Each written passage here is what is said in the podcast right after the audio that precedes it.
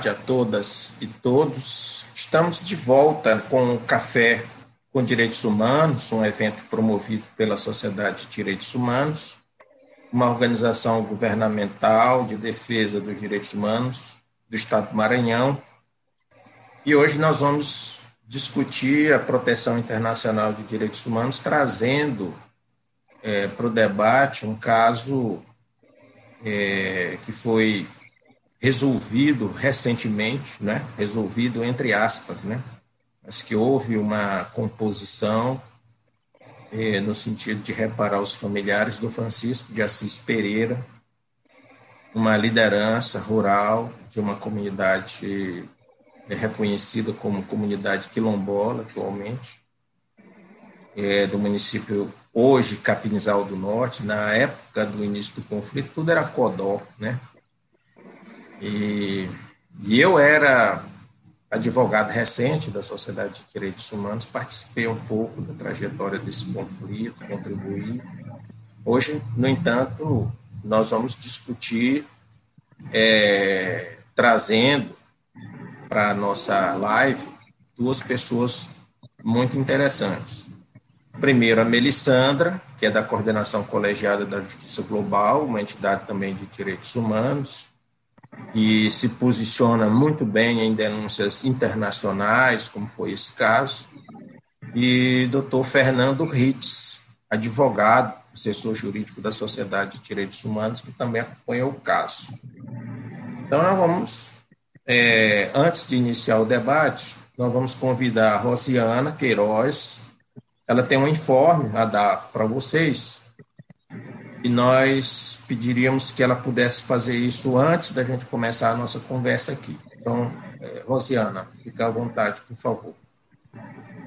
Obrigada, é, é, Pedrosa, obrigada aí a, a Melissandra e a Fernando pelo espaço, entrando aqui na, no Café com Direitos Humanos, iniciativa da Sociedade Maranhense de Direitos Humanos. E a dizer aqui aos ouvintes, as pessoas que acompanham a Sociedade Maranhense de Direitos Humanos nesse café, e os seguidores no Facebook, no Instagram, que a Sociedade Maranhense, em primeira mão, avisa e divulga que aderiu à campanha é, Comida para Quem Tem Fome. É uma iniciativa dos movimentos sociais, é, do movimento sindical, movimento sem terra, e é uma iniciativa para recolher e arrecadar alimentos nesse primeiro de maio para a classe trabalhadora que perdeu seus empregos, para os trabalhadores informais que estão nas periferias sem ter uma forma de sobrevivência. E é tempo de solidariedade. Nesse tempo de pandemia, onde se perdeu muito, a gente precisa abrir as nossas almas e os nossos corações e sermos solidários, né? Vacina por vacina, por pão e por luta pela vida.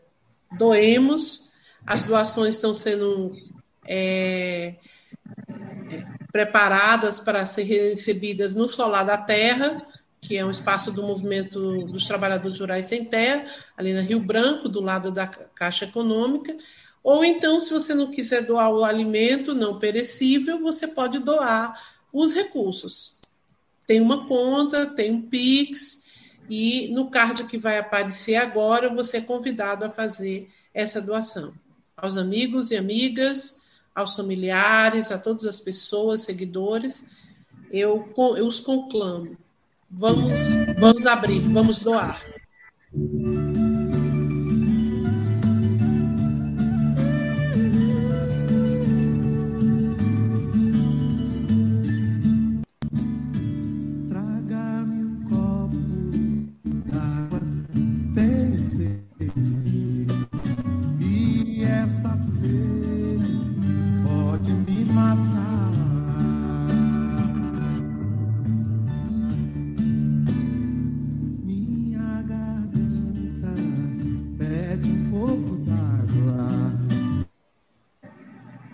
Muito obrigada a todos e todas, obrigada, Pedrosa. Obrigado. E o card vai estar nas nossas mídias e todos podem acompanhar e identificar como fazer as doações. Uma boa tarde a todos e todas. Beleza, bonita campanha, Rosiana, obrigado. E aí, quem puder contribuir, vamos lá, pessoal. E voltando aqui ao nosso tema. Então, hoje vamos discutir Conceição do Salazar. Esse era o nome do conflito. Muito interessante a gente reviver tudo aquilo que aconteceu, né? Mas vamos conversando aqui. Acho que, em primeiro lugar, Melissandra propõe uma linha do tempo para a gente ter um panorama, né? uma visão panorâmica que foi esse conflito, que foi o processo. Então, vamos lá, Melissandra, com você. Boa tarde, gente. Boa tarde a todos, todas, todes. Queria agradecer, né, em primeiro lugar, o convite da Sociedade Maranhense, cumprimentar Pedrosa, Fernando, outras pessoas que estão aqui também com a gente, que eu acho que quem está assistindo a transmissão não pode ver, mas tem uma equipe aqui também organizando esse debate, então queria cumprimentar todas essas pessoas. Algumas eu conheço, outras não, mas é muito, é uma satisfação muito grande para a Justiça Global estar tá aqui hoje e falando desse caso, né? Do caso do senhor Francisco de Assis Ferreira esse caso é muito simbólico e exemplificativo, a gente vai ver isso né, ao longo do debate.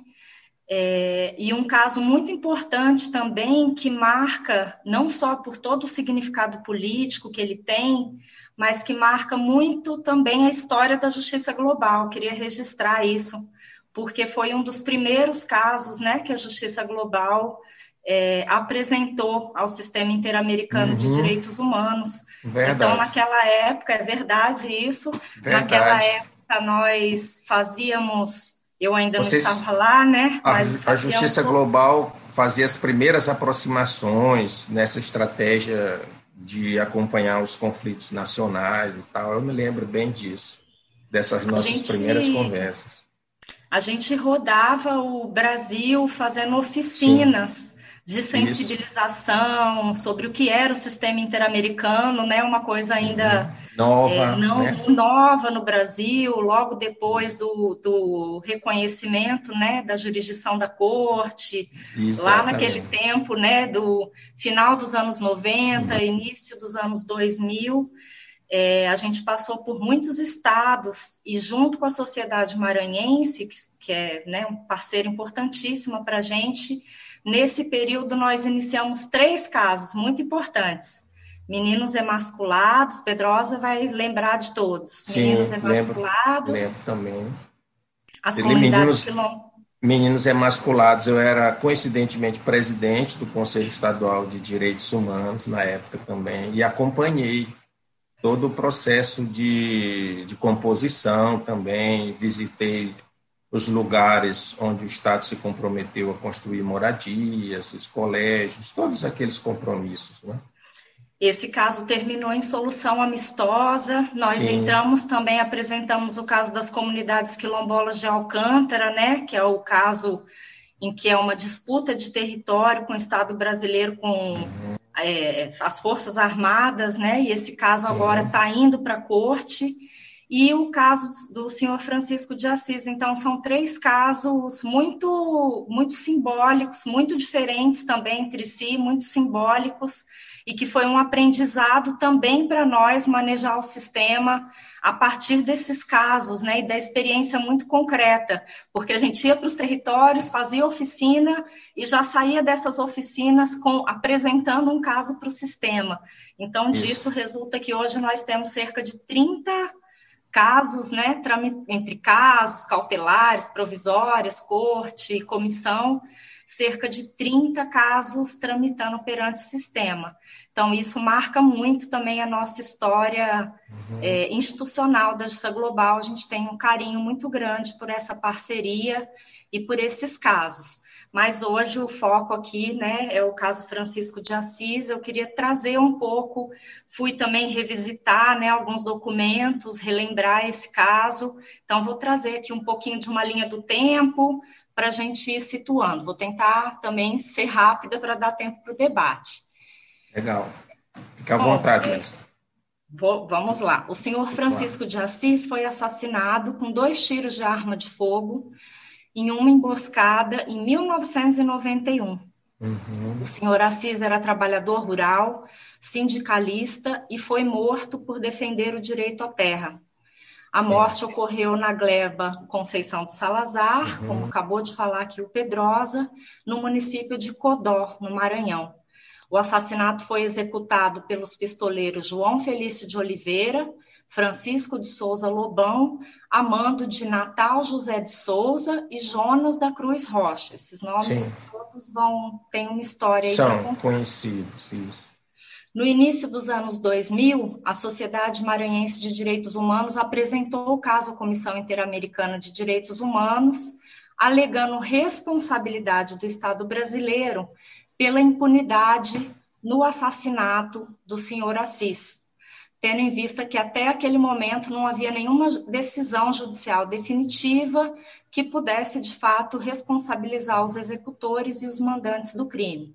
Se eu não estou enganada, foi a primeira vez que a sociedade maranhense acionou o sistema interamericano, que foi, né, coincide com esse período que eu também contei para vocês. Então, assim, esse caso ele se insere num contexto que Pedrosa deve trazer com muito mais cores aí para gente, que é histórico, né? Que é a inadequada distribuição de terras rurais no Brasil, que tem como uma consequência histórica conflitos, altos índices de violência, nesse caso no campo, e impunidade, na maioria dos casos. No estado do Maranhão, desde tempos imemoriais, persiste uma situação peculiar de conflitos entre supostos proprietários de terra e ocupantes e cultivadores dessas mesmas terras, por conta da não garantia jurídica né, desses direitos que esses ocupantes é, deveriam ter. É um fato muito importante para a gente mencionar que esses três povoados que estavam então, né, naquela época é, localizados na gleba Conceição do Salazar, são terras que supostamente teriam sido doadas a ex-escravizados por uma mulher chamada Dona Branca, em 1901. Em 59, né, já 50, mais de 50 anos depois, um senhor chamado Jorge Rocha Tibúrcio pai de Jonas da Cruz Rocha, um dos mandantes do crime, né, teria registrado indevidamente essas terras. Então, isso é um retrato muito nítido né, do acesso à terra no Brasil, de como foi feito o nosso processo de abolição, quem são esses sujeitos que morrem, como o senhor Assis, né, defendendo o seu território. Então, é um, é um, é um retrato que revela para a gente é, quem são os sujeitos merecedores dessa terra, né? Quem morre, quem mata em nome de terra no Brasil e no Maranhão. Bom, essa situação, cada coisa a gente quer falar sobre, né? Essa situação resultou num conflito rural entre esses habitantes da gleba, da, dessa gleba, né? Entre eles o senhor Assis e o suposto proprietário, Jonas da Cruz Rocha, que teria expulsado famílias de trabalhadores rurais em 1989. Então, isso é, gerou um caldo conflitivo na região em que esses trabalhadores rurais, que hoje se reconhecem como quilombolas, eu não sei como era naquele tempo, Pedro, vou aprender muito aqui hoje também. Muito né? difícil, viu, Melissandra, na época, quando eu fui fazer a primeira reunião, tinha interrompendo aqui, né? Pode é, Para não ficar muito formal a coisa. Primeira reunião que eu fiz é, em Conceição do Salazar, e são, eram na época eram três povoados, né? além de, de Conceição, Conceição Salazar, o nome da gleba como um todo. A gente fez uma reunião no Pitoró dos Pretos, eu fui, eu era recém-formado, eu fui falar sobre quilombos para eles, eles tomaram um susto. E as pessoas ficaram com muito medo de mim, pensando que eu era da polícia, e que estaria ali para recobrar a, a a retomar a, a, vinda, fazer com que eles fossem escravizados de novo. Né? Você tem uma ideia de como era a zona rural do Maranhão. em grande parte ainda continua, né? mas naquela época era muito mais difícil ainda, as informações não corriam, e a questão do debate sobre quilombos estava muito recente.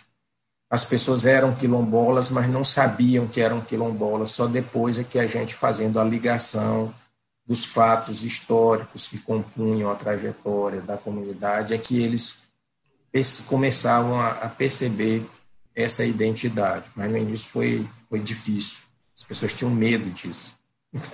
Sim, porque foi logo após né, a Constituição Federal de 88. Foi 88, que, né? Estava muito então, recente. Então foi... o, Maranhão, Melissandra, foi o primeiro estado a ter uma área de quilombo reconhecida. E como não havia legislação na época, o que é que nós fizemos? A Sociedade de Direitos Humanos traçou uma estratégia jurídica de fazer com que a desapropriação ocorresse na forma de reserva extrativista compatibilizando a reserva extrativista com o artigo 68 da Constituição Federal, que é o caso de Quilombo, do, do Quilombo de Frechal, em Mirinzal. A primeira área quilombola reconhecida nacionalmente. Né? Era algo muito novo. Era muito novo, gerava muitas dúvidas, né? Muitas dúvidas Muita entre dúvida. os próprios titulares desses direitos e a insegurança, justamente por conta de todo o período de resistência até o seu reconhecimento esse caldo todo de conflito é, e de uma voz também de autonomia no território, ele, ele se complexificou, porque também entra aí a contratação de milícias armadas privadas, né, que começaram a bloquear as plantações dos trabalhadores é, nessas três três povoados, né, da Gleba, e já nesse momento, em 91 ainda, a sociedade civil, a sociedade maranhense, outras organizações já alertaram é, as autoridades locais, pedindo providências que parassem né, aquele conflito naquele local. Porém, nada foi feito até que pouco depois, em novembro de 91, resultou, então, é, na morte do senhor Assis, é, nessa emboscada que foi feita em plena luz do dia. Logo em seguida começaram as investigações, né, a investigação policial, que foi muito precária.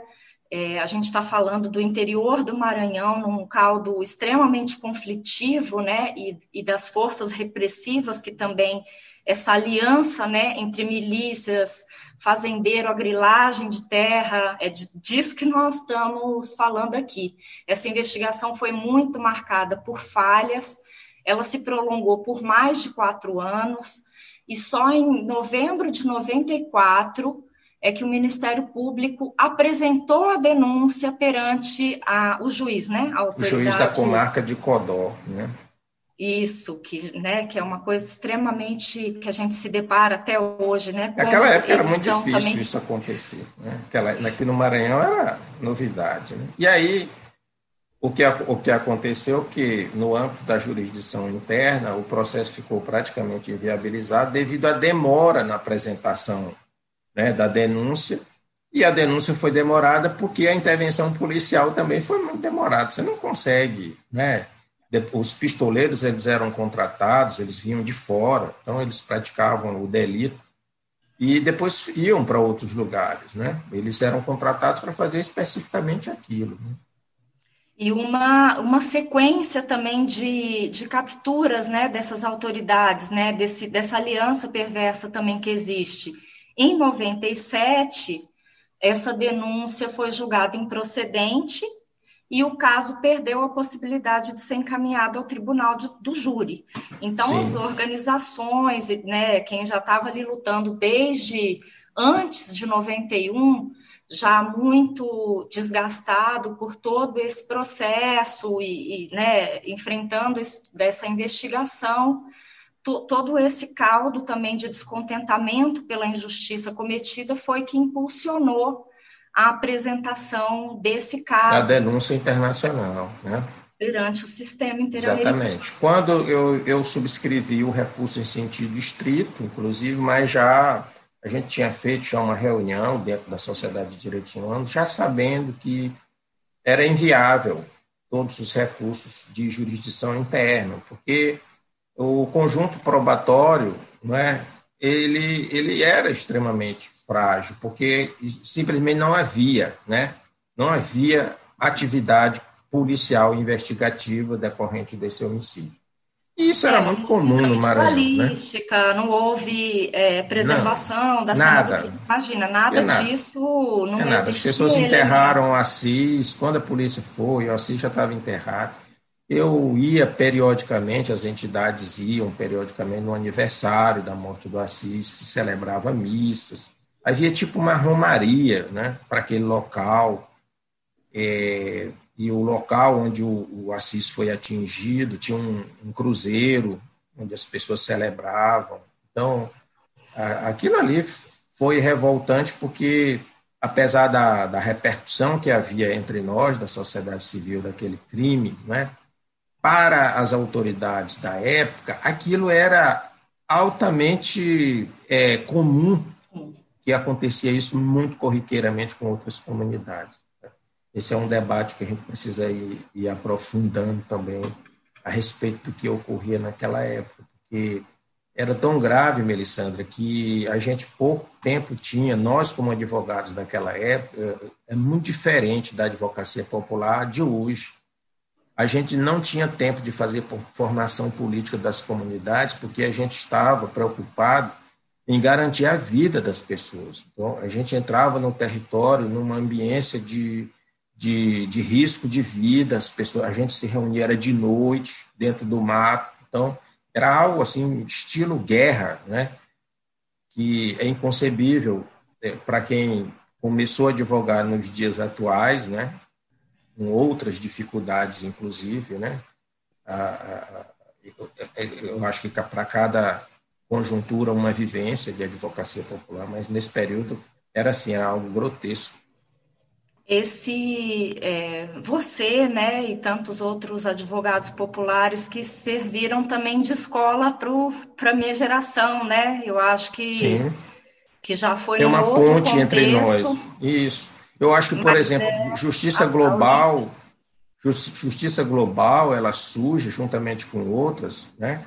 ela surge num contexto em que a gente aprofunda um debate sobre a necessidade de ir além do, do ordenamento jurídico interno.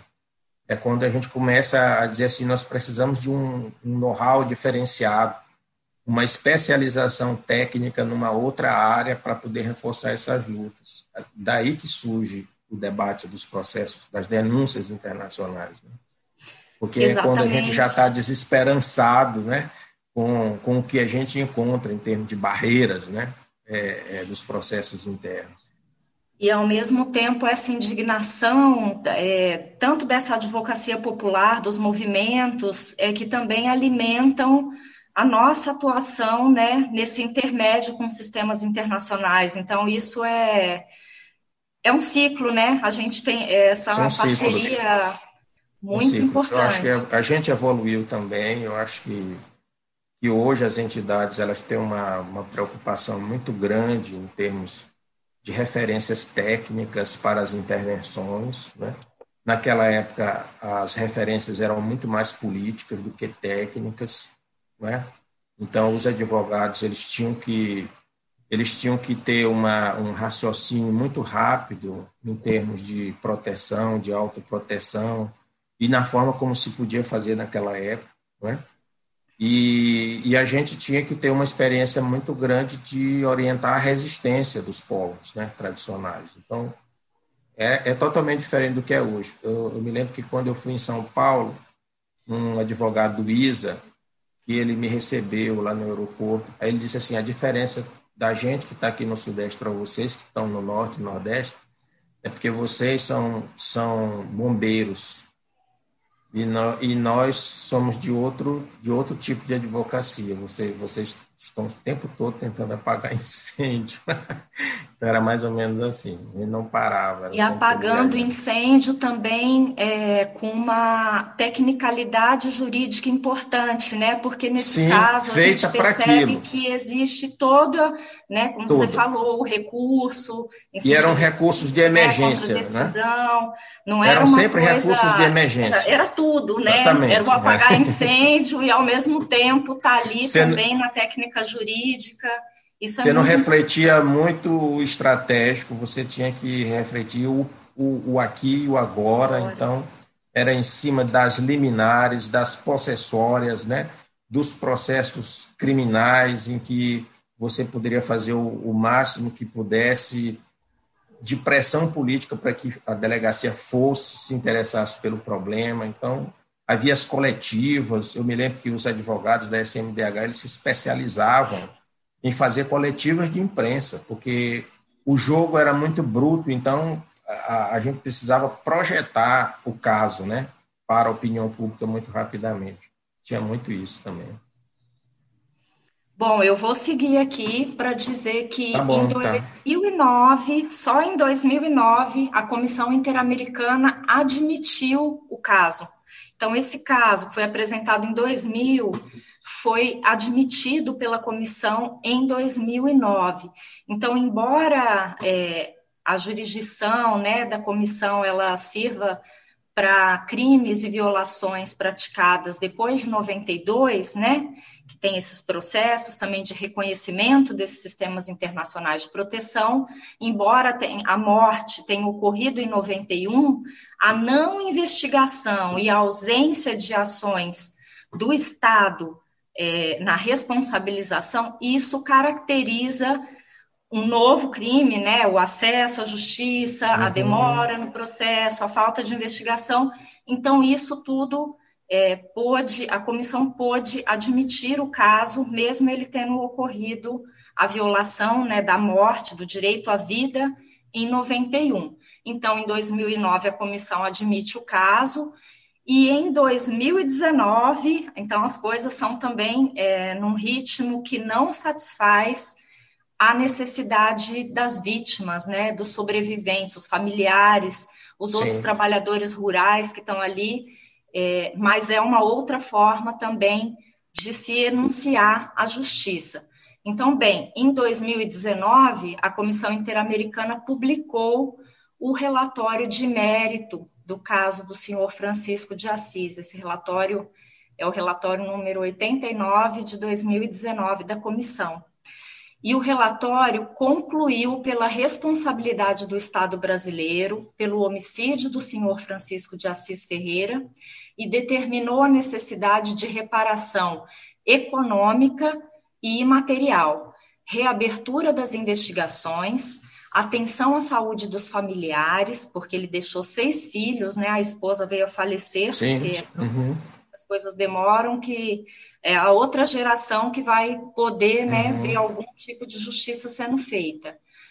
É, estruturação de políticas públicas de não repetição, bem como fixou o prazo para apresentar resposta sobre a adoção das recomendações, sob pena de encaminhamento do caso para a Corte Interamericana.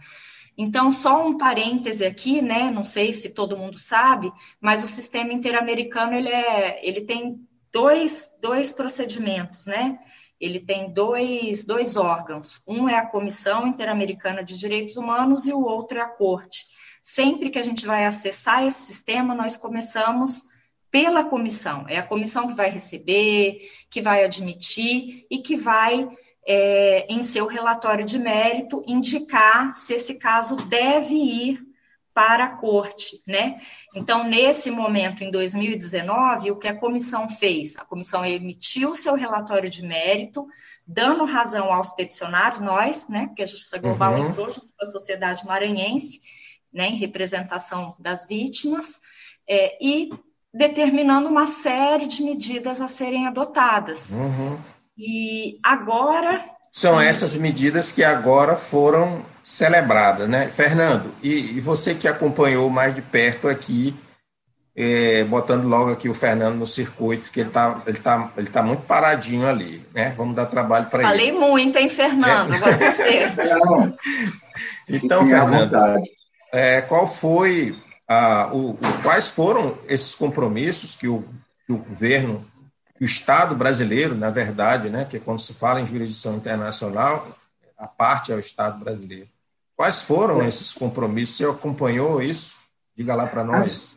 Eu, antes de, de entrar nessa, nesse, nesse âmbito, né, eu gostaria de resgatar que Sim. nós estamos, assim, vivenciando é, atualmente, no acompanhamento de vários casos, né, pela Sociedade Maranhense de Direitos Humanos, é, conflitos similares, né? É, onde a origem desse conflito surge a partir do registro indevido da propriedade, né? A grilagem, né, Fernando? Na verdade, o que configura a grilagem. A grilagem. E Exatamente. foi um caso, né? É, foi feito o registro da, da terra e então o que ocasionou, acirrou o conflito, né? Então nós estamos diante de, de um caso de grilagem. De grilagem, de grilagem que estão Bem sendo lembrado. observados atualmente em diversos casos que a gente acompanha, né? Sociedade Exato. acompanha uhum. por meio do, do programa. Fernando, só, te, é, só para confirmar esse teu raciocínio, a maioria das áreas que eram desapropriadas na época tinham diferenças de medição cartorial com a diferença com a, com a medição que era feita pelos órgãos fundiários, ter uma ideia, né? Então, é, Conceição do Salazar é um, é exemplo. O fazendeiro ele considerava como que, como que sendo dele algo que estava muito além do que estava registrado em cartório, né? Que é, que é um exemplo típico de, de grilagem, né? Depois, o, a questão também que é importante mostrar é como funciona a investigação do homicídio, né? A ausência do Estado, né? Já que total, a, né? A perícia que foi feita foi realizada por pessoas não habilitadas, né? O próprio Sim. Ministério Público vai dizer não é nulo esse exame do corpo de delito porque foi feito por peritos não forenses, né? Mas a gente uhum. sabe que todos os exames do corpo de delito indiretos feitos no, no nosso interior do estado é, era dessa forma, né? Dessa Era forma. Dessa e geralmente não tinha, não tinha nem delegados formados, né, Fernando, naquela época. Exatamente. Né? Naquela época era tudo delegados Calça curta, que a gente chamava. O delegado calça curta. Era. Sem Era formação incrível. acadêmica na área do direito, né? E não assim, tinha polícia civil propriamente dita, né? Exatamente. Esse estatuto constitucional de polícia civil surge no Maranhão muito tempo depois. Então você imagine exatamente. como era, né? É. Então, é por isso que eu acho que a responsabilidade do Estado é em razão disso e também depois a atuação é, nesse, nesse caso por parte do, do judiciário, né? O próprio judiciário, até hoje, é, nas ações de reintegração de posse, ele não analisa devidamente a posse que já é exercida pelas comunidades tradicionais, pelas famílias que estão na área. Então, é, é, as liminares são concedidas a partir de documentos de propriedade que tenha na sua origem a fraude, né? Onde está configurada a fraude, né? Então a gente vê, até, recentemente nós estamos analisando um caso em que a liminar nem foi concedida é, para o pecuarista, a liminar foi concedida para os poceiros, para as famílias, mas o, o, o, pecuarista ele entrou com um agravo de instrumento e esse agravo de instrumento lhe foi favorável, né? Então é o seguinte, com base apenas nos documentos de propriedade, de propriedade, viciados na sua origem, né? Estão e que faz uma confusão, né, Fernando? Porque, porque tecnicamente o nosso ordenamento jurídico sempre fez uma distinção, é uma distinção inclusive clássica, né? Remonta à, à, à Revolução Francesa, né? De entre posse e propriedade. A, não foi os socialistas que criaram essa, essa distinção, né? foi os liberais, né? É, pós-Revolução Francesa, começaram a elaborar a respeito disso. Né? Savigny, von Ehring, então, os juristas da época se cansavam de citar esses caras. Né? E, e havia uma, uma técnica diferenciada, processualmente falando, que, era, que foi incorporada, sempre foi incorporada no nosso Código de Processo Civil e no, no nosso Código Civil. Os instrumentos técnicos de defesa da propriedade são distintos dos instrumentos técnicos de defesa da posse. Aqui no Maranhão, eles, eles, eles defendiam a propriedade com a, a, as ações possessórias com a cara mais cínica do mundo, pediam liminar só com documentos de propriedade apostados nos autos, e o judiciário ainda concede. A não pode nem dizer que isso foi coisa do passado. Né? É, o Major fala, assim, realmente a magistratura maranhense, ela se, se agarra à questão civilista, né, do direito civil. É, o direito agrário passa longe, né? Acho que em algumas faculdades nem tem a disciplina do direito agrário, né? Eu acho que, eu acho que na verdade, Fernando, eles nem ao Código de Napoleão eles não se agarram. É uma coisa, né? É. Não é técnica é política, entendeu? É, é, é o judiciário a serviço do, do, proprietário rural, do grande proprietário rural. É só isso. Sim. Porque se você for mesmo discutir tecnicamente essas questões, você vai ver que tem uma diferença. Não é? Mesmo no Código de Napoleão, não é? aquele direito absoluto de propriedade, ele fazia Sim. distinção entre propriedade e posse. É. E aqui não, virou uma confusão ilegitimada pelo judiciário. Né? Eu acho que é importante destacar também aqui, agora, a participação de vários colegas da sociedade, né? Sim. É, que, que acompanharam o caso, né? Além de Pedrosa, ah, tem os que não estão mais aqui, né? Não estão mais aqui. Tá. Celso Sampaio, prestar essa homenagem né, ao Celso Dona Sampaio. das Dores, Dona das, Dores, Dores, que foi assistente social, que atravessava o rio para chegar a, a Pitoró dos Pretos, a Precateira. Nós, nós tínhamos que atravessar com água no, no peito, na altura do peito. Eu me lembro que uma vez eu atravessei e a Dona das Dores usava uma saia grande, longa, né? Tipo aquelas saias de tambor de crioulo. E a saia inflou, ficou tipo um paraquedas, né? Na altura do pescoço dela. E a gente ficava rindo, né? Mas aquilo ali era, era a coisa mais comum do mundo, era chegar no inverno, a gente tem que chegar lá e não ter estrada de acesso e ter que atravessar é, o rio. Nós estivemos lá há pouco tempo. E, ainda está assim, Fernando? E ainda está assim, a dificuldade Meu é muito Deus. grande. Há muita cerca, temos que retirar muitas cercas para poder passar de, um, de uma propriedade para outra os propriedade. Os colchetes, né? Os chamados colchetes, né? De... Exatamente, os colchetes aí tem que levantar aquela pressão toda e precisa ter habilidade. Quer dizer, né? os pretos ainda não conquistaram a libertação definitiva, né? É, mas assim, a gente também referir a, a própria participação da Jo, da Nair. Sim, Nair também, Nair. que teve muito com a gente, né? Esteve lá no também. início do conflito. E por último, quem esteve lá foi a Rosiane Dias comigo, né? E na Sim, época nós, também, né? É, também.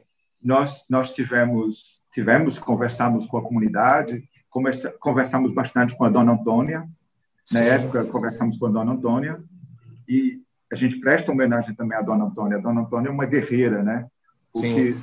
depois do assassinato brutal do seu Francisco de Assis, é, ela ficou desamparada totalmente. Sozinha, né? né? Sozinha, Sozinha né? com os Sozinha. seis filhos, né? Uhum. E um dos filhos depois teve realmente o único filho homem teve problemas de saúde sérios, né? E ela tinha muita dificuldade disso, né? Então, ela faleceu no dia 12 de setembro de 2018, na cidade de Crateús, no estado do Ceará. e aí, interessante, Fernando, Fernando outra vez. Sim, outra, outra coisa que é interessante é o fato de que essas comunidades do Maranhão, é, você encontra a presença dos, dos migrantes nordestinos, né? Somente na região ali de, de Codó, na região do Miarim, né, na região do Baixo Parnaíba. Então, você encontra pessoas que são descendentes de cearenses, de piauienses, que vieram aqui para o Maranhão no período da seca. Então, quando eu vi, muito depois, eu já não estava mais atuando nesse conflito, e eu vi as pessoas dizer ah, que, o, que, que a esposa do Assis tinha vínculo de parentesco lá no, no Ceará e tal. E eu fiquei pensando a respeito disso. Olha como como como está tudo muito misturado, é um caldeirão cultural, é um caldeirão étnico, né? Essas comunidades todas, porque elas eram refúgio para as pessoas que vinham fugindo, não só das tragédias sociais, né, mas das tragédias climáticas também, né? O Maranhão recebia essas pessoas aqui. Dona Antônia sempre foi uma mulher que teve muita esperança de que um dia ia é, ser resolvido, né? Ia ser resolvido. Isso. E ela tinha muita esperança. E nesse momento, quando nós conversávamos, também quando a Jo conversou, a Jo e a Naí conversou com ela e depois nós voltamos para visitá-la, então ela ela falou sobre essa possibilidade, a gente sugerir a, a, essa solução, a proposta de uma solução amistosa, né? É, e ela sim, só que depois nós verificamos que talvez não, não era o momento adequado para essa proposta. Mas uma das suas preocupações era porque estava demorando muito o processo, né? O processo é um processo longo, né? Muito demorado. Muito demorado. E então, muito e ele né? tinha, ela tinha uma preocupação muito grande com o seu filho Luciano, porque eles andavam sempre muito juntos, e o seu quadro clínico, depois da morte do pai, é, piorou, se agravou bastante, né? E então, ela achava que essa solução do caso, junto à CID, pudesse trazer um pouco de justiça, justiça para o caso, e algum conforto para a família, já que o Estado brasileiro não cumpriu com o seu papel de apurar o crime à época e de prestar assistência à família, que tinha perdido o seu principal referência, o sustento da unidade familiar camponesa. Né? Sim. Acreditava ela que os, todos os filhos e ela própria poderiam receber algum tipo de indenização para que pudesse ajudar a modificar um pouco as suas vidas e garantindo um pouco de melhoria da qualidade de vida de todos, né? Também acreditava que a vontade do seu Assis era de que a comunidade pela qual ele deu a vida, a Gleba Conceição de Salazar, a comunidade Pitoró dos Pretos, localizada na divisa do Capinzal do Norte e Peritoró, fosse uhum. aparada em algum sentido, posto que até hoje ainda é carente de muitas políticas públicas básicas. Uhum. Mas que nada disso Nada disso trará a reparação necessária ao assassinato do senhor Assis, até hoje impune, né? Sim. O ideal seria que o crime, as próprias palavras dela, né? Que o ideal seria que o crime nunca tivesse acontecido, o Estado os tivesse amparado naquela época, ou pelo Sim. menos sido eficiente ao apurar o crime e punir os culpados, para que pelo menos a família pudesse viver em paz com a certeza de que um crime tão ruim não ficaria impune, né? Isso. Eu, eu acho, Fernando, que o Assis ele realmente foi um Marte. Sim. Por quê? Porque o conflito ele estava numa situação extremamente desfavorável. Quando eu comecei a acompanhar o fazendeiro, tinha introduzido esses pistoleiros, e os pistoleiros estavam fazendo ameaças às comunidades, né? E né, nesse período as pessoas todas tinham muito medo né? Ninguém tinha coragem de enfrentar esses pistoleiros, mas depois da morte do Assis, ocorreu uma, uma, uma revisão muito forte de tudo, né? porque os órgãos fundiários começaram a se abalar para poder fazer a desapropriação, né? o fazendeiro recuou, os pistoleiros foram embora, né? Que a comunidade começou também a se organizar para poder fazer a resistência armada ao conflito, né? E tivemos alguns casos de confronto da comunidade e, e, e, e jagunços, né? Então a comunidade criou uma coragem também muito grande em função da revolta. Mas o Assis ele foi o grande mártir, né? Dessa luta toda.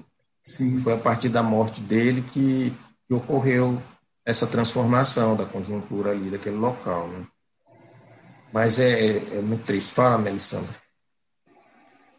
Eu queria fazer um comentário também, é, como porque hoje nós, tanto a sociedade maranhense quanto a Justiça Global, nós trabalhamos diretamente, né, é, com oficinas de proteção a defensoras e defensores de direitos humanos, aumentando a capacidade desses líderes, né, dessas referências nas suas comunidades poderem ter Sim. um maior preparo, né, é, de proteção, Exatamente, Melissa. proteção, além Eu de acho que esse, é, esse é, o, é o produto que nós colhemos desse acúmulo teórico e prático.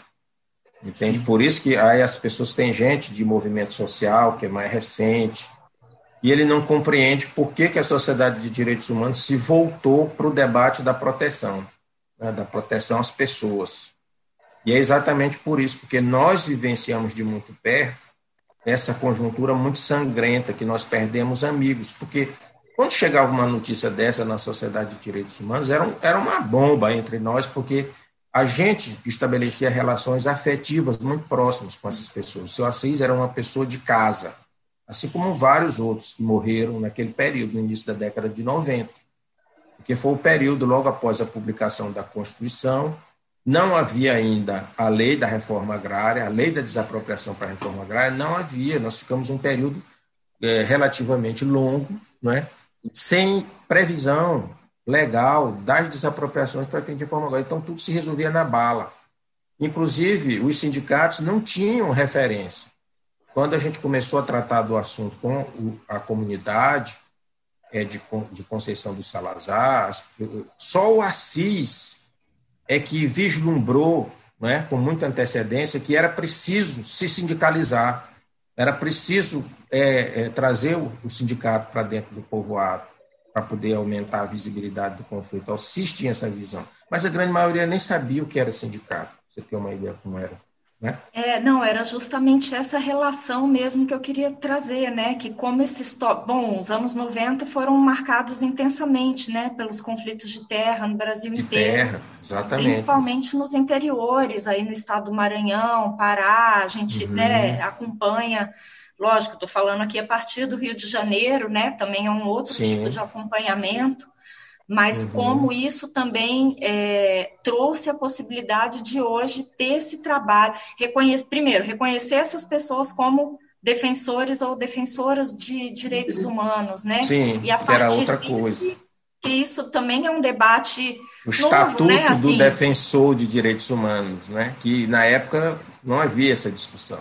Eu me, eu me lembro que eu fui tá com, acho que está com uns dois anos que eu fui para a Colômbia, eu fiquei impressionado que as comunidades da, da, tradicionais da Colômbia todos se auto-reconhecem como defensores de direitos humanos, né?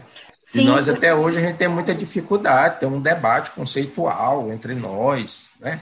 Que é e importante, pessoas... eu acho que é importante Exato. o debate conceitual, mas é Sim. é importante entender como essa essa identificação, né, essa carteirinha que ela é, ela é útil, ela é estratégica para, para a proteção, a né, defesa né, dessas pessoas. pessoas. Exatamente. O debate nossa... às vezes foge a isso, né?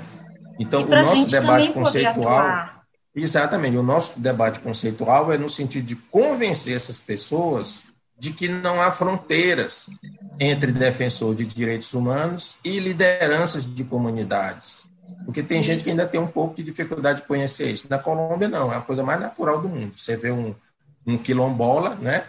Diz, um, um palenqueiro, né? Dizer, eu, eu, eu, sou defensor de direitos humanos. Eles dizem com a maior tranquilidade isso, né?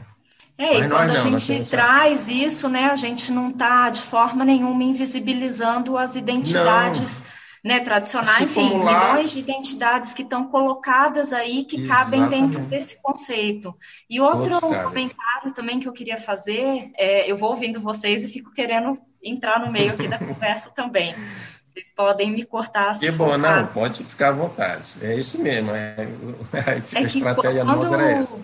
Quando a gente leva um caso para o sistema interamericano, né, quando nós quando uma organização brasileira decide acionar o sistema e apresentar um caso, uma violação de direitos humanos, já é no reconhecimento de que não houve justiça no Brasil.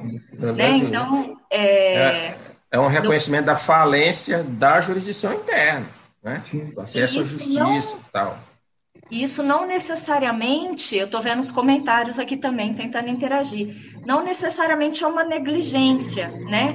É, isso também, é, é um lógico, limite. parece como uma negligência, mas muitas vezes também é uma estratégia mesmo de atuação é, do próprio governo no sentido de reprimir essas vozes, Sim. esses modos de vida. É uma forma, é uma forma do governo dizer até aí eu vou, mais do que isso, isso eu não posso ir porque tem questões políticas, né?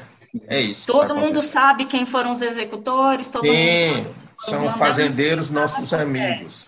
É. Por quê? É, exatamente. exatamente. Mas era então, isso que eu queria época... comentar por enquanto. Mas é isso mesmo. Olha, temos perguntas aqui, aí vocês vão interagindo com elas, porque a Rosiana Queiroz, ela está dizendo assim, como é que esse caso, indo para a área do plano internacional, né, ele pode repercutir nos casos atuais, aquela história do paradigma, né? E o Gustavo Coutinho, ele está perguntando como é que foi o cumprimento ou não do relatório de mérito, né? Acho que Sim. vocês podem também falar sobre isso. Então, acho que primeiro Fernando, depois Melissandra. É, Vamos lá. Eu acho, eu, eu acho importante, assim, eu hoje eu lembro, né, do, da, da mensagem que eu recebi é, do Denis, acho que é o Denis, da área internacional do Ministério de Direitos Humanos, né? Eu acho que a Justiça Global deu o nosso contato e, assim, fiquei super feliz desse, desse primeiro contato, né? Mas depois o Denis, assim, passou a bola né, para o governo do Estado do Maranhão. Né? E eu acho importante assim, referir uh, o empenho que, desde o início, uh, o, governo do Estado do Maranhão uh, reagiu, né? reagiu às recomendações. Uh, vamos dizer assim, nós estamos num contexto assim que a Sociedade Maranhense de Direitos Humanos ela executa dois programas, né? É, executa dois programas, que é o, o programa o Provita e o programa de proteção estadual de proteção aos defensores de direitos humanos.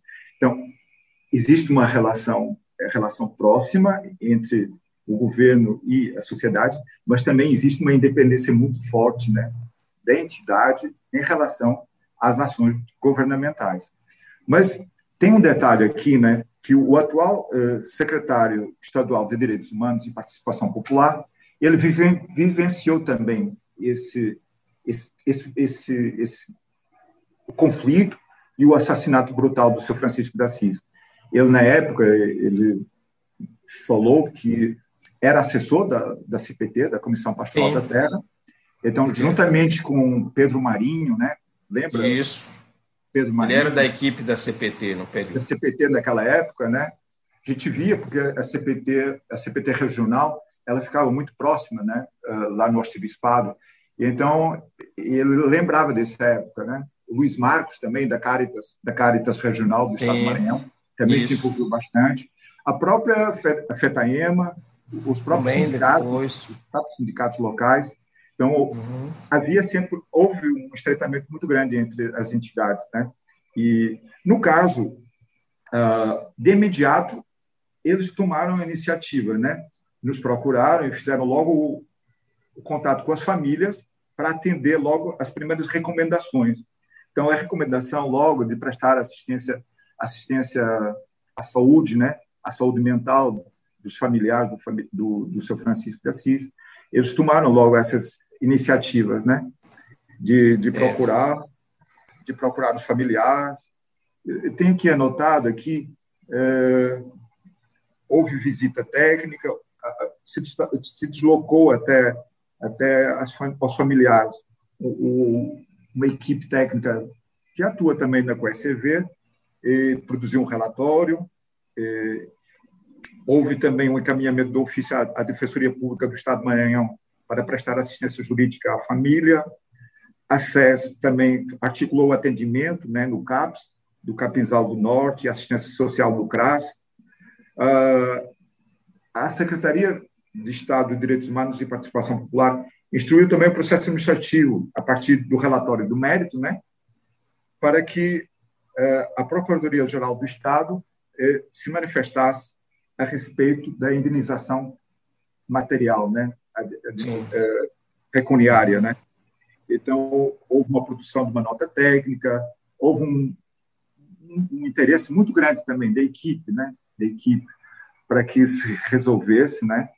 Uh, o, o chefe do executivo estadual, o governador Flávio Dino, também uh, também se, se, se manifestou muito favorável à concessão imediata, né, dessa, dessa indenização material e também do próprio reconhecimento, eh, reconhecimento a partir de uma homenagem ao seu Francisco de Assis, com a designação do seu nome para a nomeação do prédio público destinado uma, ao funcionamento de uma unidade vocacional do Instituto de Ensino do Maranhão, lá no município de Peritoró.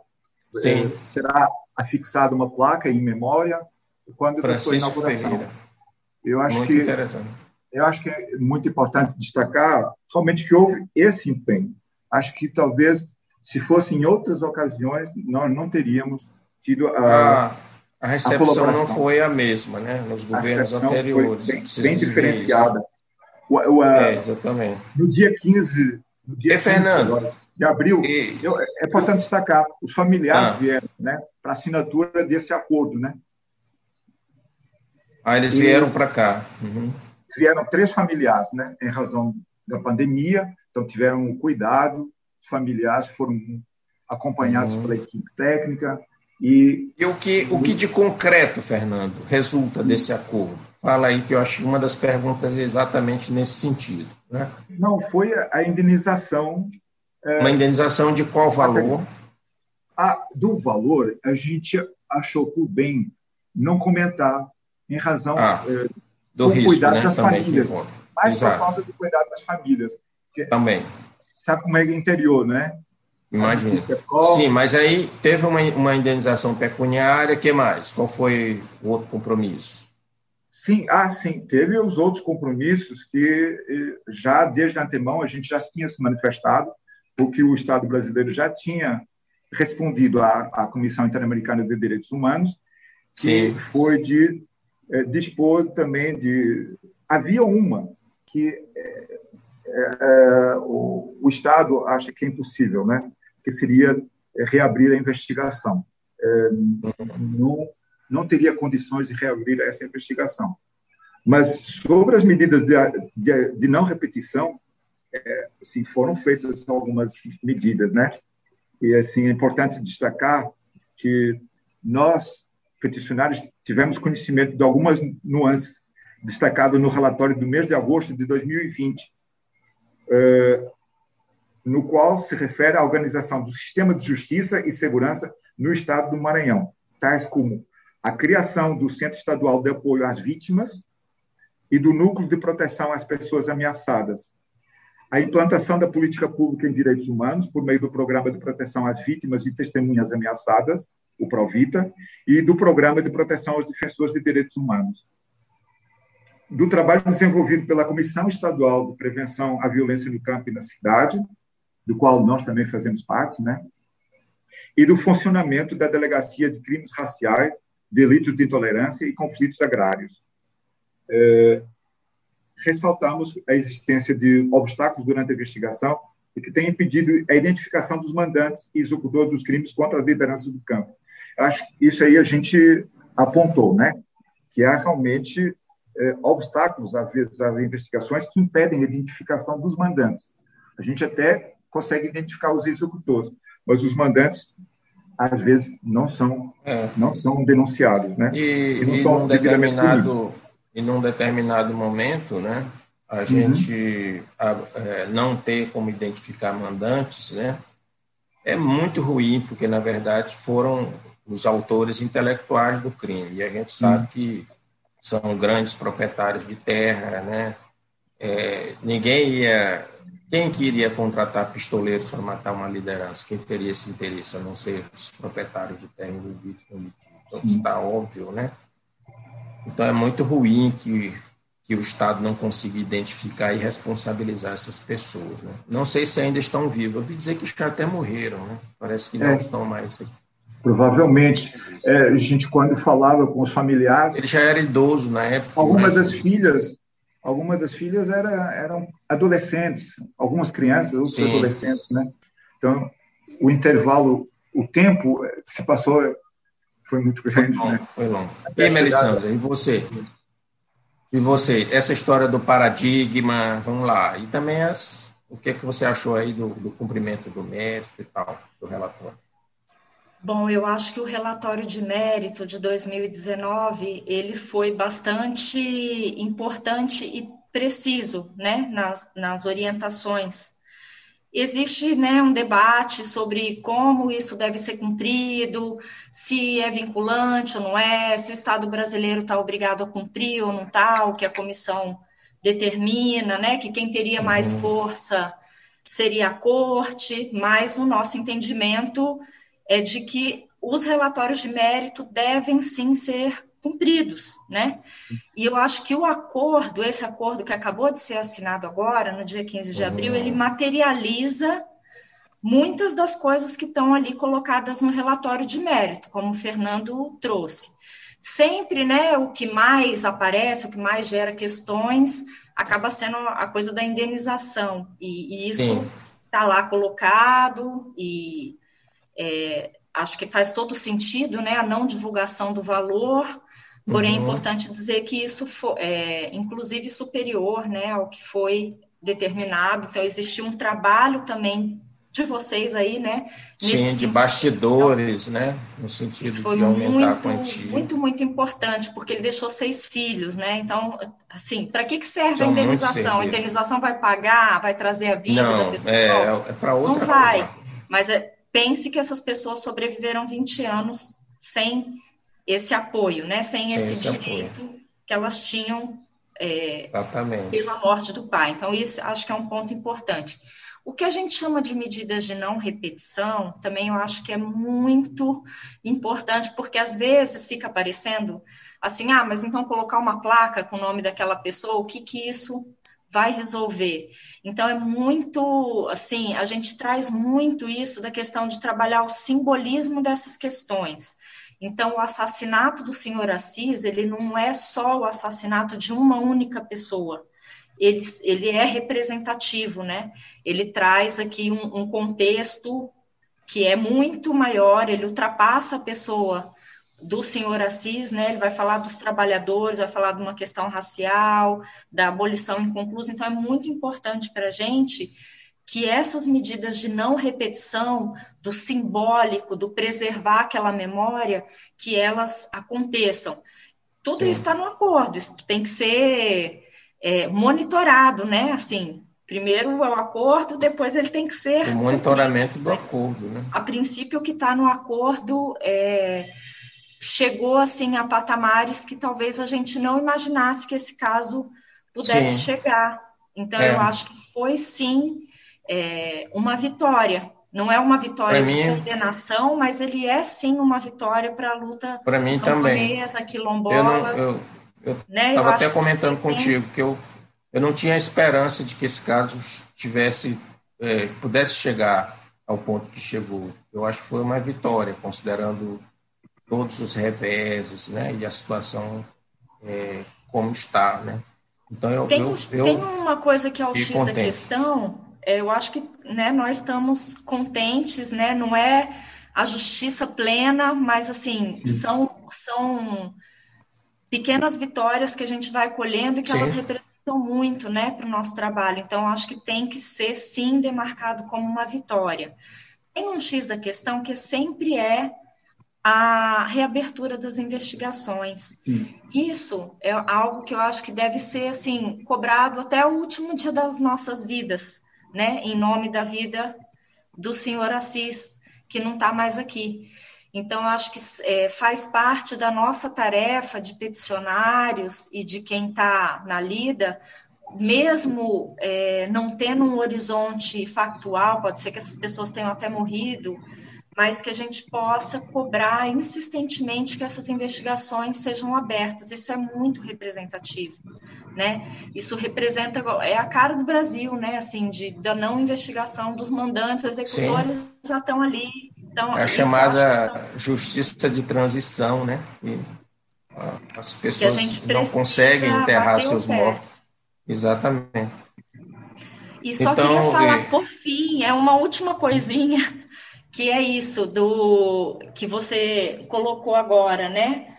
É, do que, que significa isso, uma um relatório de mérito em nível uhum. internacional, uhum, equivaleria a uma decisão, vamos chamar assim, né? Não é esse nome técnico, mas assim para a gente entender melhor da Comissão Interamericana. É, isso é sim muito importante. Eu acho que no Brasil a gente ainda valoriza pouco as sentenças da corte, os relatórios de mérito da comissão, a gente monitora pouco esse cumprimento, poderia ser mais, acho que a gente poderia fazer melhor mas sem Sim. dúvida nenhuma é o reconhecimento de que, primeiro, a justiça não foi feita no tempo e no lugar onde ela deveria ter sido feita, e que a justiça ela pode ser enunciada de diversas formas, né? Sim. Então, esse reconhecimento é algo para a gente é, demarcar muito, tomar muito como uma vitória para poder seguir e inspirar outras lutas, né, de trabalhadores rurais, quilombola, os conflitos no Maranhão. Eu vejo, eu estou aqui tentando manter a nossa esperança, né? É, eu acho que foi uma vitória importante, sim, para os familiares, para o Maranhão, para nós, organizações peticionárias, para todos que estiverem envolvidos. Eu estou vendo assim. Eu acho. Eu acho que, inclusive, contribui muito para que a gente valorize a jurisdição internacional. Ela é uma alternativa e, e, ela tem igual peso, né, em termos de, de critérios jurídicos, de elementos jurídicos. Não há distinção. E eu diria que uh, isso representa uma, uma derrota para a bancada ruralista, né? Para essa mentalidade é, proprietária, né? rural, de que é possível fazer justiça com as próprias mãos, de que mata e não acontece nada. Né? Isso também tem um peso muito grande para as próprias comunidades. Eu lembro que no Maranhão, nesse período, início da década de 90. Eu me formei em 1994. Antes disso, eu era estagiário da Sociedade de Direitos Humanos, já viajava pelos projetos dentro do carro da Sociedade de Direitos Humanos e, e participava de todas as estratégias jurídicas né, enquanto estagiário. E início da década de 90 era algo muito comum as comunidades pagarem o chamado foro, que era a origem de todos os conflitos. As pessoas estavam passando fome, é o caso de, de, de Conceição do Salazar, por que, que ocorreu a rebelião? Eles chamam o tempo da greve, né? Se for, se for, se for relembrar os documentos antigos, os relatórios do conflito, você vai ver que lá tem um, o tempo da greve de, Pitoró dos Pretos, Conceição do Salazar. O que é greve que eles chamavam? Foi simplesmente a recusa de pagar o foro, porque tinha havido uma seca muito forte em 1989, exatamente no mesmo ano que ocorreu o conflito, e o fazendeiro que tinha comprado a área, é, é, entre aspas, né, ele, ele não abriu mão de mesmo diante de, de uma seca, de um acontecimento como esse, é, de ter diminuído drasticamente a produção dos trabalhadores, não abriu mão do foro. E o foro, o foro representava praticamente a metade da produção dos trabalhadores rurais naquela época. Então, você imagina, era um regime de semi-escravidão. Eu vi uma dissertação de mestrado que o o pesquisador diz, não, o foro naquela época era como se fosse um, é, um contrato trabalhista. Não, a CLT é muito depois disso, foro é medieval, né? não tem nada a ver com trabalhista. Né? É, Getúlio Vargas está muito além do foro que aconteceu, até, e até hoje no Maranhão se paga foro, diga-se passagem. Né? Mas naquela época era uma epidemia de foro. E eu Mas... me lembro que, que o foro motivou o conflito de só, só concluindo, Fernando, de Conceição de Salazar, porque o foro motivou o conflito de São José dos Mouros, ali do lado, que era outra comunidade quilombola. E muita gente, vizinha de São José dos Mouros, né, tinha na luta de São José dos Mouros, Mouras uma referência de que era possível vencer o latifúndio. Olha aí como é como foi interessante essa história. Né? Então, a desobediência, em que nós, como advogados populares da época, nós ensinávamos as pessoas a desobediência civil, a não respeitar o foro. Não é? Porque o foro, o, o, o proprietário da época, inclusive, utilizava a comprovação do foro como uma forma de descaracterizar a posse justa, mansa e pacífica, que era um critério para o direito de uso capião. Então, era, naquela época, era questão pacífica entre nós, que a estratégia era varrer o foro, do, do, Estado do Maranhão, era fazer com que o foro fosse eliminado das práticas sociais, das relações sociais entre fazendeiros e, e trabalhadores rurais. Sim, mas tu ia dizer alguma coisa, Fernando. Não, é? nesse sentido mesmo, do foro, né? Sim. Na região do Baixo Parnaíba. Toda é foro, né? foro, me lembro. Né? Era foro, foro, foro. Foro. E assim, Era coisa essa incrível. rebelião para não pagamento mais do foro de, de fazendeiro que nem exercia a função nenhuma função da terra. Nada. Na região do Baixo Parnaíba eles não tinham nem cerca. Né? Agora, e eles compram foro sobre a palha da carnaúba. Conversando Incrível. Natal, lá em Depósito, no, na comunidade quilombola do Depósito, eles acham, é, eles também identificam como uma estratégia de permanecer na terra que sempre foi deles, né? Sim. É, era uma estratégia Sim. para não sair da terra, para permanecer Sim. na terra. Eles Sim. sacrificavam pagando quase to com toda a sua produção, mas para eles permanecerem na terra que sempre foi deles, né? Isso. E, e, o que faz aí a mística camponesa que surge nesse período, né? Manuel da Conceição, por um lado, organizando os trabalhadores rurais em alguns sindicatos e influenciando muitas comunidades. São José dos Mouras foi muito influenciado por Manuel da Conceição, participou de muitas é, é, reuniões, né? É, eles eram inclusive, eles participavam inclusive de, do PT, do Partido dos Trabalhadores, junto com Manuel da Conceição, as lideranças de São José dos Mouros. Você tem uma ideia, né? E é, é, essa, essa, mística camponesa ela foi atravessada pelas comunidades eclesiais de base da Igreja Católica. Então, as músicas para despertar a mística camponesa era exatamente a libertação do foro, era considerar a terra como a terra comum de Deus, a terra que não é do proprietário, não é a cerca, né? mas é a, a terra das, da solidariedade. E eu é, acho que isso também ajudou. Quando chegaram os ventos da, da, das conferências episcopais, tanto de Medellín como de Puebla, é, em que fomentou a, a, criação de inúmeras comunidades eclesiais de base isso. na zona rural onde elas... E chegavam mais rápido do que os sindicatos, por rápido, exemplo. Né? Que os sindicatos. E, e havia toda uma mística, né? Uma mística, assim, por detrás, né? A, a música, né? Zé músicas. Vicente já surge depois, Zé Vicente, mas é, antes de Zé Vicente, a música e a mística das comunidades eclesiais de base ensinavam as pessoas a se organizar e a resistir e a desobedecer. Né? E as grandes romarias que... da terra que eram feitas na época, Exatamente. 20 mil, 30 mil, 40 mil trabalhadores rurais. Né?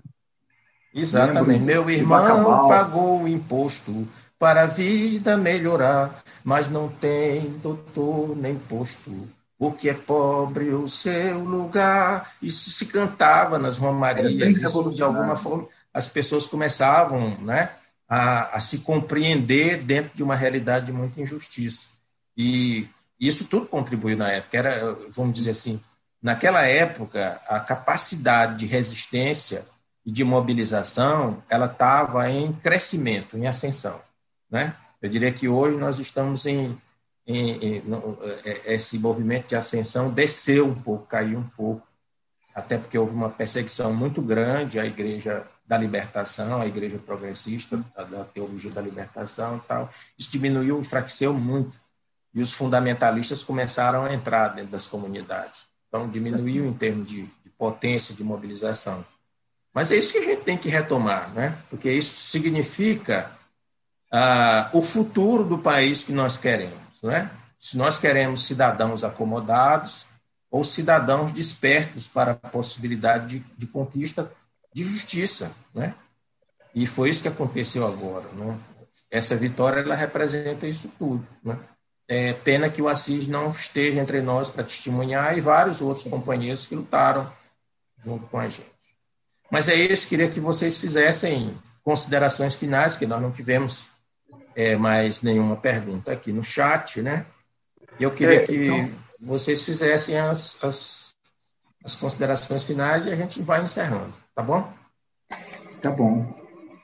Começa tu, Fernando, depois Melissa. não, eu ia destacar umas questões. É, que na, Pode na ser, nas considerações você faz logo. Certo. Na construção da solução amistosa, né, é, no, no, capítulo das medidas preventivas, a, as peticionárias assim, foram ao cerne da questão. Né?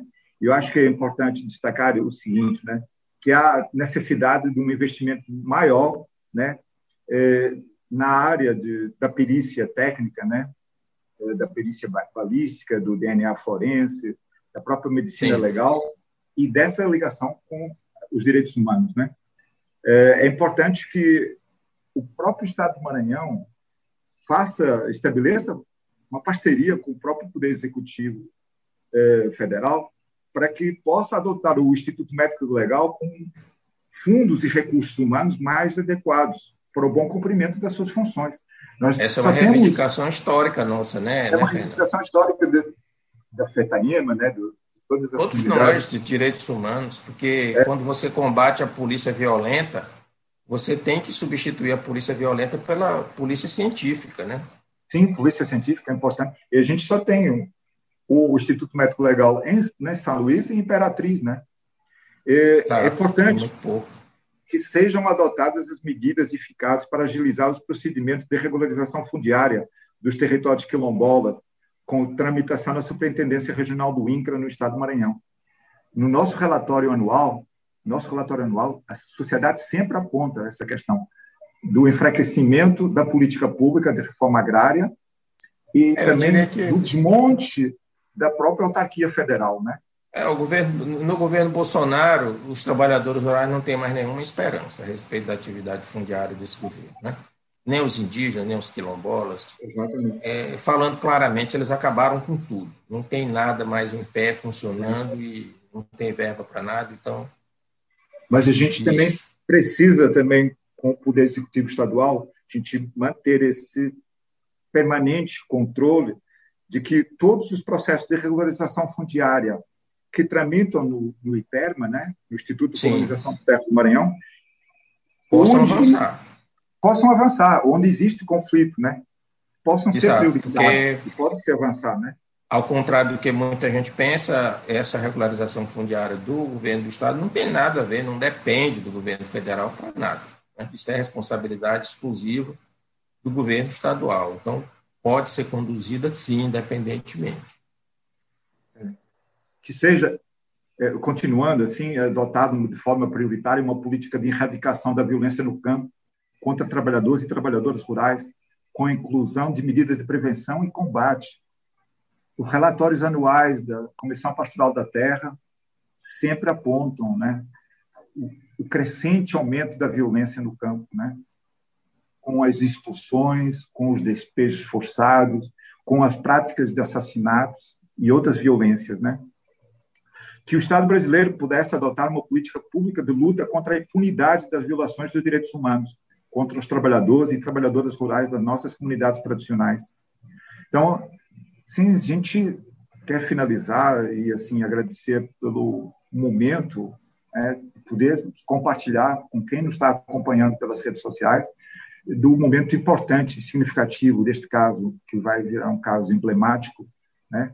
Vai um caso emblemático e da de como é importante a denúncia internacional no sistema interamericano de direitos humanos, né? É, assim, para a informação de todos, né? a, a, as entidades peticionárias, teve, tivemos um momento né, para podermos pedir a, subida do, do, do processo para a Corte Interamericana. E a gente o fez, né, dentro do prazo. Nós estamos com esse pedido lá, né? Mas depois foram iniciadas as tratativas para o acordo, né? Então, em respeito também à, à vontade das famílias, né? Familiar do seu Assis. Então, a gente é, está aguardando os desdobramentos né, para que a gente possa fazer. Ok. Tá bom, Fernando. Agradeço. Tá. É, Melissandra, você.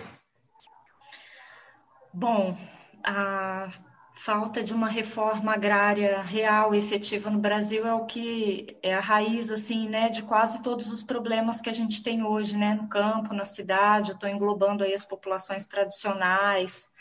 A, a não divisão das terras no Brasil é um problema histórico. Então eu queria terminar com esse lembrete do óbvio, porque eu acho que nos tempos que a gente está vivendo nós precisamos todo dia estar tá lembrando do óbvio, né? Infelizmente. Então, enquanto não tiver terra para todo mundo, esses conflitos vão continuar acontecendo, né? Enquanto houver racismo no Brasil, porque esse é um conflito que exemplifica muito isso, esses conflitos e outros muitos mais vão, vão continuar acontecendo. Mas eu queria, assim, me despedir com esperança. É, tudo que Fernando falou agora é, é isso, né? Nem precisa falar mais nada. Eu acho que nós e principalmente vocês fizeram um trabalho assim muito importante nesse caso e também respeitamos essa decisão dos familiares para a justiça global de né, dessa opção entre o caso ir para a corte ou a solução amistosa, porque isso também é um debate também, né, que desperta uhum. aí corações e mentes das pessoas mas eu acho que sempre a decisão final e quem está no território é, é, que é, é, que deve né, opinar sobre isso. Para saber qual é a necessidade, claro. a demanda dela e como ela vai sentir. Sim. É, porque o direito não é só, né, tem o gozo do direito também, né? O que, que a pessoa vai, o que, que ela sente, o, o a resposta da justiça, né, ali é e muitas vezes, e muitas vezes a jurisdição contenciosa vai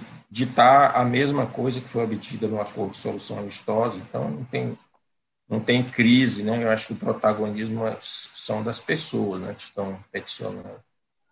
Então, eu queria, assim, né, finalizar com isso, agradecer muito, eu aprendo demais com vocês, né, sempre, é, e rever aqui também, mesmo que assim, distante, é muito bom estar com essas pessoas que a gente tem como, em alta conta, né, como lutadores aí de direitos humanos, que nos ensinam e também aprendem com a gente, acho que é uma relação muito boa, assim, é uma parceria muito importante, um é, aprendizado para mim, principalmente. Para nós também, sempre. Quero...